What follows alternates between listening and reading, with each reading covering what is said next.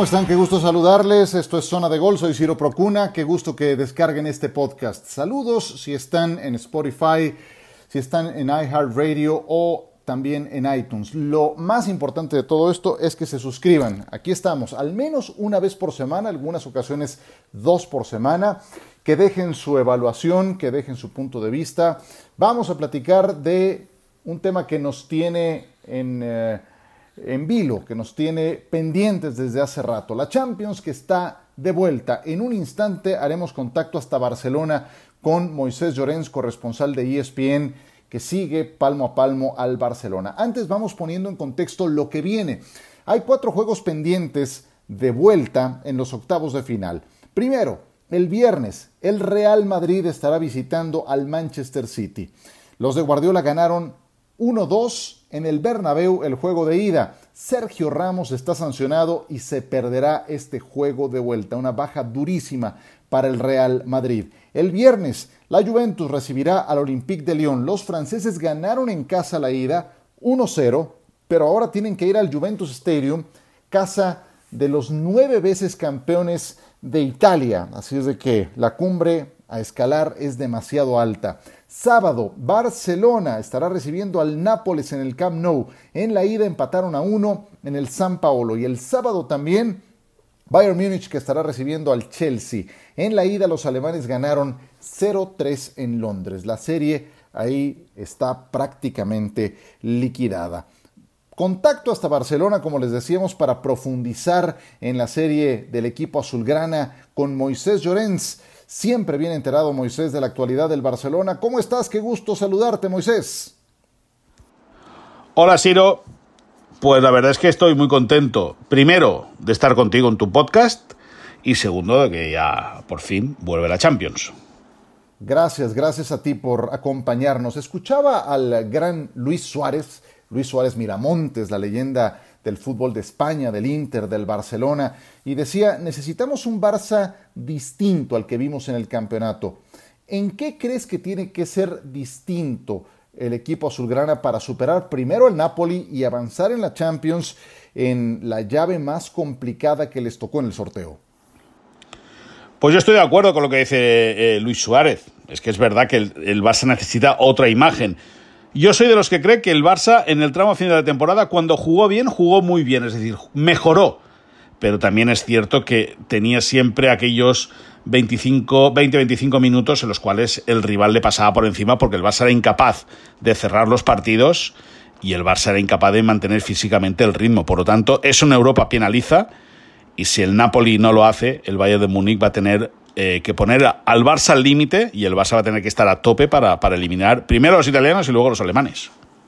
El Barça, lo sabemos, depende mucho de Lionel Messi, eso no ha cambiado, por lo tanto es fundamental saber cómo está el crack argentino después de un cierre de temporada tan frustrante, cómo está Messi rumbo a este cierre frenético que tendremos de Champions. Pues por lo que nos cuentan desde dentro del vestuario, Messi está muy metido, está mucho más tranquilo con Quique Setién y con el cuerpo técnico.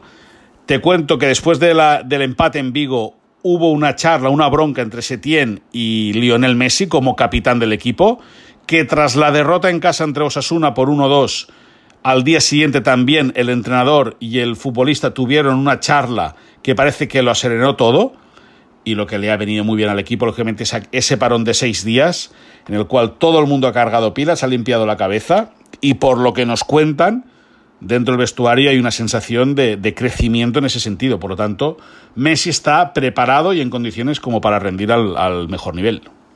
Ya que mencionas a Messi, tiene un balance demoledor, aplastante de 19 goles en 14 juegos de vuelta de octavos de final de Champions League que ha disputado a lo largo de su carrera. Es eh, tremendo y eso habla de la manera en la que logra imponerse y ser el factor determinante para su equipo avance.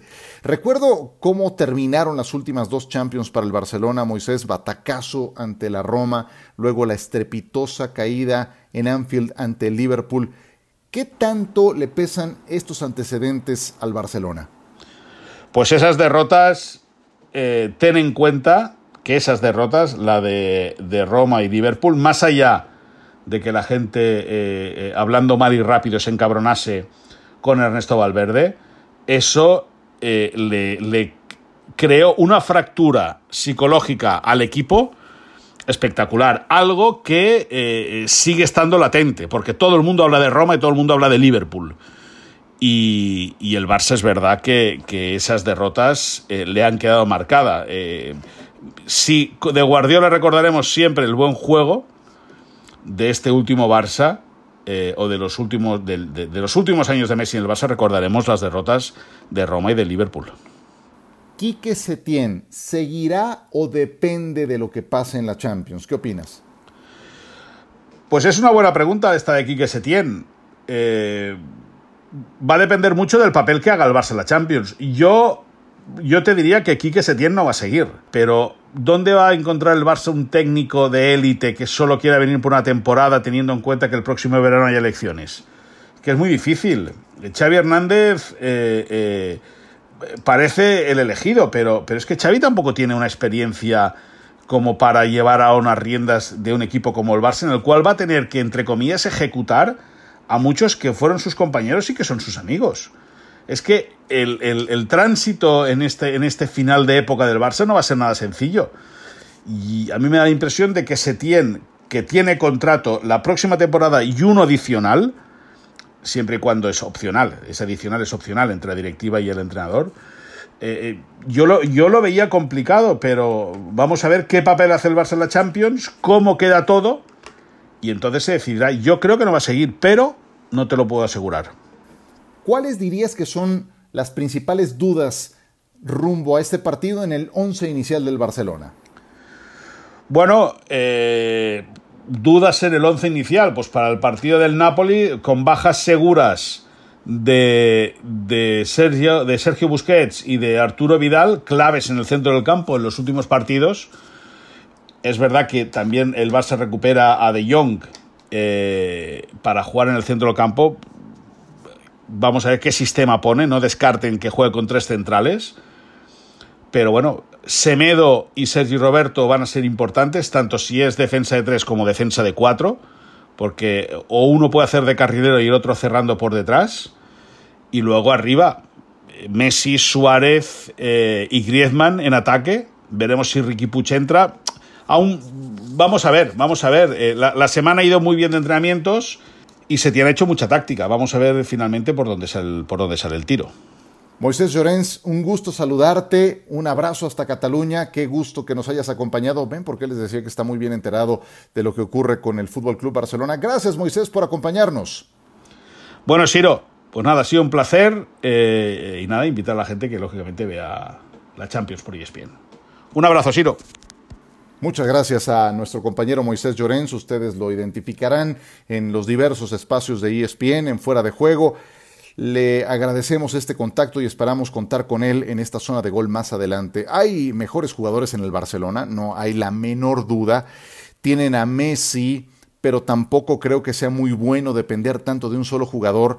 El Napoli tiene la duda de Lorenzo Insigne, ojalá que eso le dé a Irving Lozano la oportunidad, como decía eh, Moisés, de poder con su velocidad ser un factor, que pueda tener minutos para poder brillar.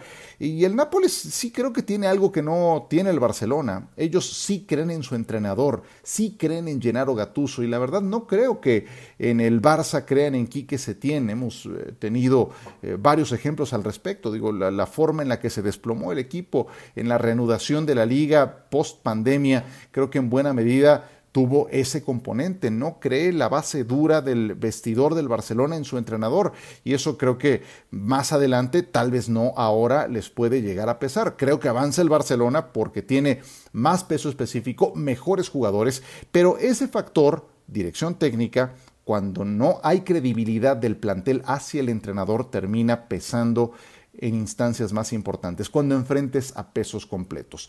Breve pausa y profundizamos en las demás series. Esto es Zona de Gol, Ciro Procuna, gracias por acompañarnos.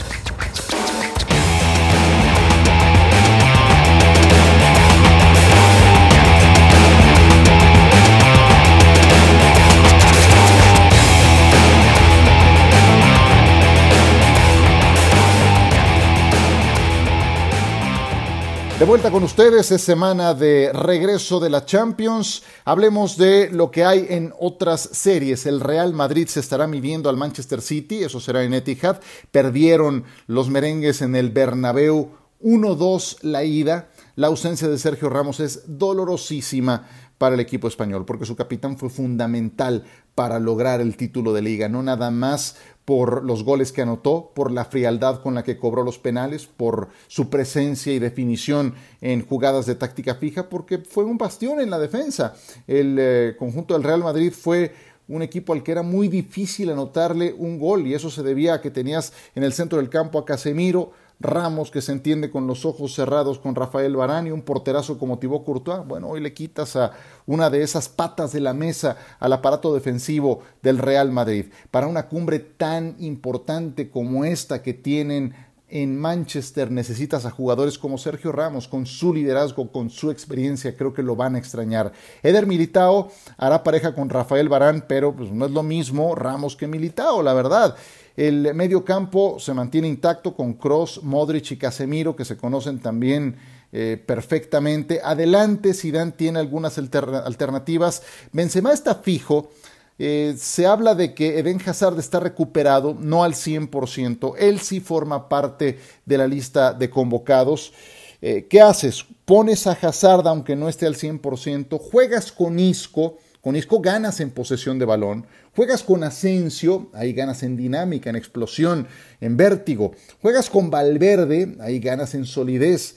Son esas las alternativas que tiene Zinedine Zidane. Él decidió dejar fuera de la convocatoria a James Rodríguez. Bueno, James estaba más borrado que pizarrón de escuela primaria.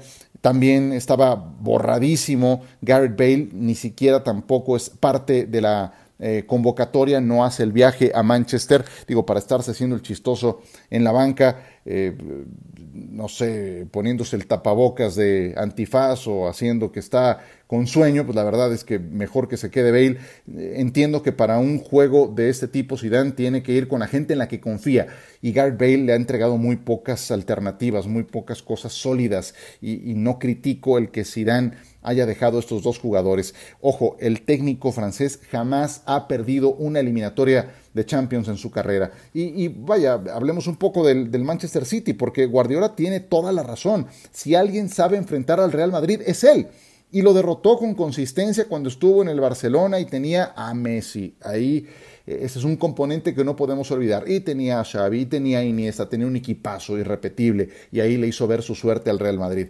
Ahora tiene un equipo que fue el que más goles hizo en la Premier, que no contará con el Kun Agüero, eso les va a doler, pero es un cuadro que igual tiene explosión adelante y que tiene también al portero que más ceros colgó eh, a lo largo de la campaña en la Premier, Ederson. Entonces hay balance, hay equilibrio en un equipo que sabe a lo que juega. No está nada fácil para el Real Madrid. ¿eh? Me voy a quedar en esta eliminatoria con el Manchester City, pero con ese misterio con esa duda que siempre envuelve al equipo merengue en su competición favorita. Tienen un reto importantísimo por delante y ahí es cuando se crecen. Son visitantes, sí, pero van a jugar en un campo sin público, así es de que eso también influye.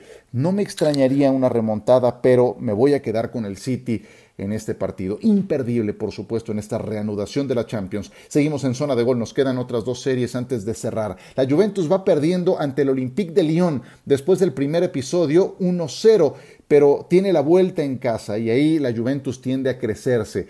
A dos jornadas del final de la Serie A, ganaron su novena liga de manera consecutiva, le dieron descanso a Cristiano Ronaldo, a Ronaldo lo llevaron para ganar la Champions. La Serie A la vienen ganando hace un buen rato, esa era una asignatura asequible, lo importante está en Europa. Cristiano vuelve entonces a su competencia favorita, es en la que es el máximo goleador histórico. Y le dieron también descanso a Paulo Dybala, que es la principal duda por lesión y que apenas hace un par de días fue nombrado el jugador más valioso de la Serie A. Veremos si está listo para este partido. El Olympique de Lyon, eh, pues se pasó un rato largo sin jugar un partido oficial. Desde marzo no disputaba alguno, apenas jugó uno de Copa, pero es muy poco para poder entrar en ritmo. Creo que eso les va a terminar eh, pesando, va a gravitar en su contra, están en ese aspecto en franca desventaja y creo que la Juve le va a dar la vuelta aprovechando esa condición de local. Y en Múnich, la suerte yo creo que está echada. El Bayern hizo los deberes en Londres, en Stamford Bridge, ganó 0-3 la ida. En la reanudación de la Bundesliga eh, dominaron con mano de hierro, como se han caracterizado, ganaron todos los partidos, o sea, ni un maldito empate desde que el Bayern volvió a jugar ni en liga ni en copa. O sea, el torneo de copa también ganaron. Entonces, eh, pues es, lo mismo de siempre en Alemania, ¿no? Y, con Robert Lewandowski más certero que nunca, en plan goleador demoledor. Habrá pasado más de un mes, ojo con esto, desde su último partido de competencia, que fue la final de la Pocal, que también ganaron con suficiencia ante el Bayern Leverkusen. También para el Bayern Múnich eh, la, competencia está eh, más allá de sus fronteras, tiene que estar en Europa. Eh, ¿Qué hay del otro lado? Bueno, pues el Chelsea perdió la final de la FA Cup apenas el sábado pasado en Wembley. Y para colmo de males se les lesionó su hombre más peligroso, Christian Pulisic, el jovencito estadounidense, salió en el segundo tiempo, estaba siendo el más peligroso y bueno, pues entonces no, no cuentan con él para este partido. El Bayern es serio candidato pues a superar esta etapa, a ganar la Champions.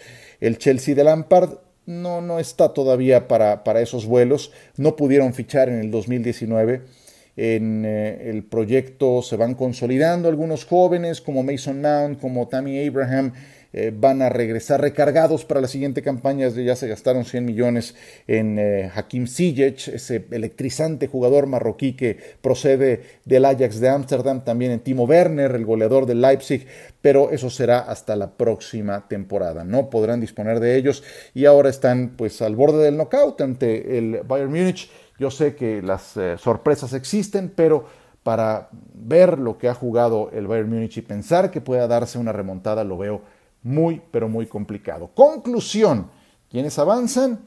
Voy con el Bayern Múnich, voy con la Juventus, voy con el City y también con el Fútbol Club Barcelona. Sorpresas tal vez más adelante. Aquí creo que van a terminar imponiéndose esos equipos que mencionábamos eh, y del Real Madrid, pues sí, lo veo muy complicado porque también el rival cuenta y el Manchester City sabe muy bien a lo que juega, aunque no fue esta vez campeón en la Liga Premier. Con eso cerramos, disfruten, disfruten este regreso de la Champions, la esperamos por mucho tiempo. Esto es Zona de Gol, soy Ciro Procuna, qué gusto que hayan descargado este podcast. Saludos si están escuchándonos por Spotify, por iHeartRadio, por iTunes dejen su comentario, evalúen y lo más importante, suscríbanse. Aquí seguiremos con la actualidad del fútbol mexicano, fútbol internacional y fútbol americano conforme se, se acerque la temporada. Gracias por acompañarnos. Hasta la próxima.